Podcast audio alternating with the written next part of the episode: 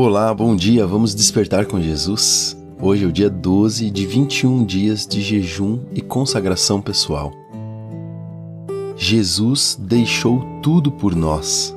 Esse é o título do devocional de hoje, escrito pela Maria Alice, da equipe Despertar com Jesus. O texto você acompanha na descrição desse episódio e te convidamos a abrir sua Bíblia para ler o texto bíblico. No Evangelho de João, capítulo 1, nos versos de 1 a 5, que diz o seguinte: No princípio era aquele que é a palavra. Ele estava com Deus e era Deus. Ela estava com Deus no princípio.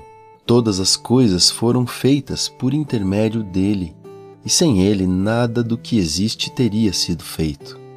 Nele estava a vida, e esta era a luz dos homens. A luz brilha nas trevas, e as trevas não a derrotaram. Glória a Deus, porque essa palavra vem confirmar a profundidade da grandiosidade do nosso Deus, Jesus, o Cristo. Jesus se dispôs a deixar tudo, e esse tudo nossos pensamentos nem conseguem alcançar. É o que há de melhor no céu. Esse Cristo humildemente deixou tudo para entrar em sua criação e permitiu-se ser gerado dentro do ventre de uma mulher.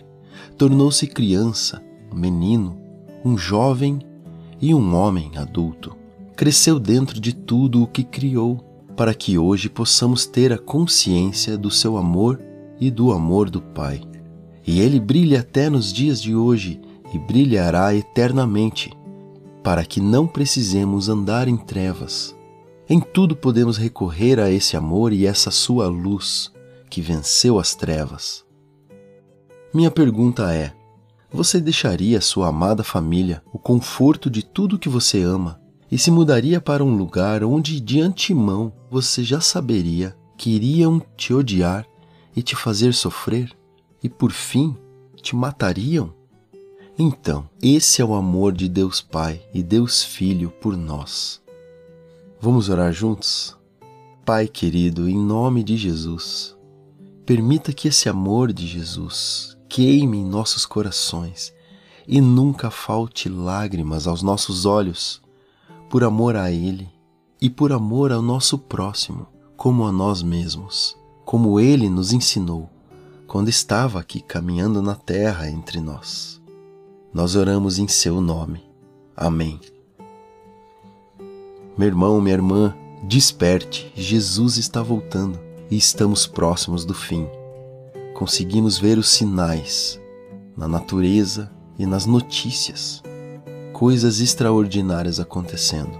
Estamos no início do fim dos tempos. Que Deus continue abençoando seu dia e iluminando os seus passos.